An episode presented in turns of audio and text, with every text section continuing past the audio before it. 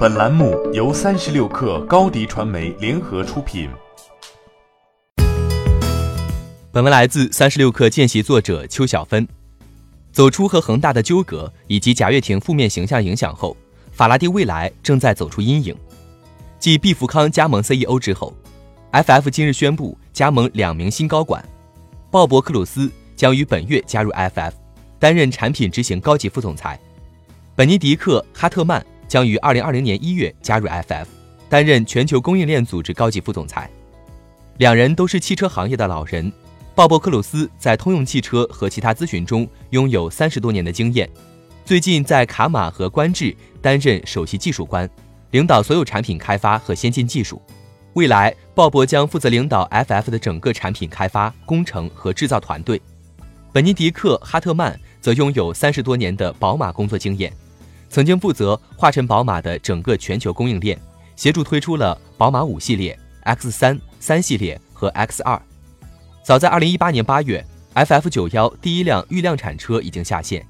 然而，由于其与恒大因资金和控制权纠葛，FF 的第一款车难产，错失了最佳的发布时机。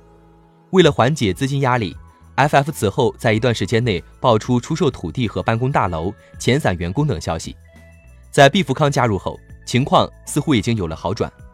除了此次加盟的两位高管，FF 还正在寻找 CFO，并且已经有了潜在的人选。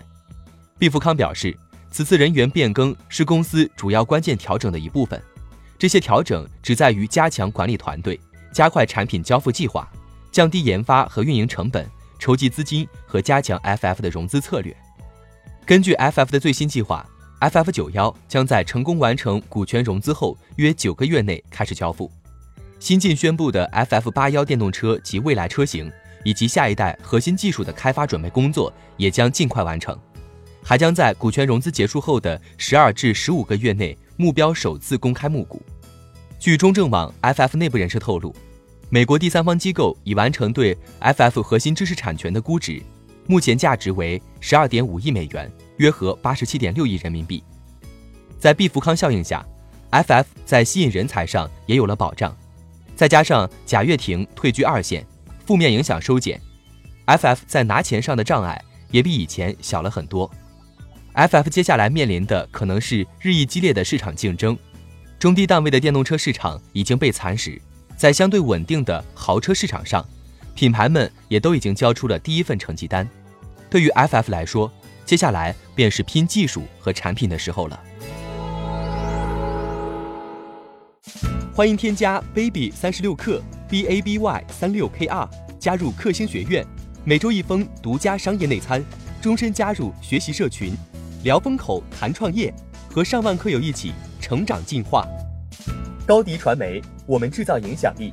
商务合作，请关注新浪微博高迪传媒。